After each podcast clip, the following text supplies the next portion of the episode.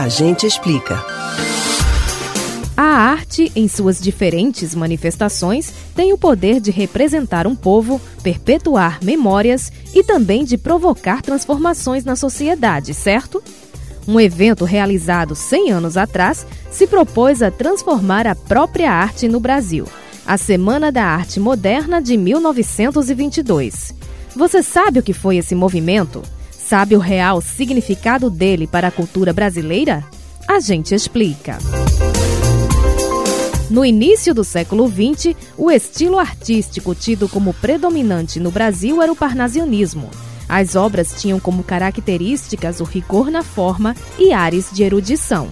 Em 1922, um grupo de jovens artistas, disposto a quebrar o que considerava como paradigmas e a atualizar o intelecto nacional para novas tendências, idealizou um evento no Teatro Municipal de São Paulo.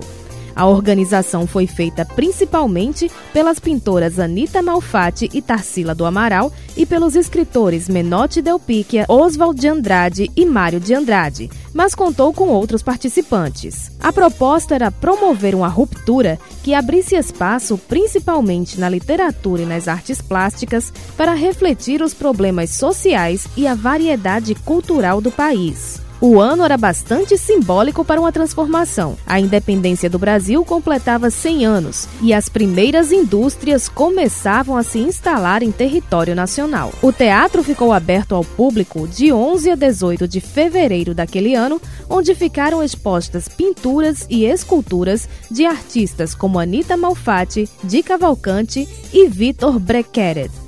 Nos dias 13, 15 e 17, foram realizados festivais com dança, música, declamação de poesias e outras atrações. A novidade chocou os conservadores da época e ganhou críticas entre os artistas mais tradicionais. Mas, na ocasião, a pretensa revolução não passou muito do choque inicial e do burburinho.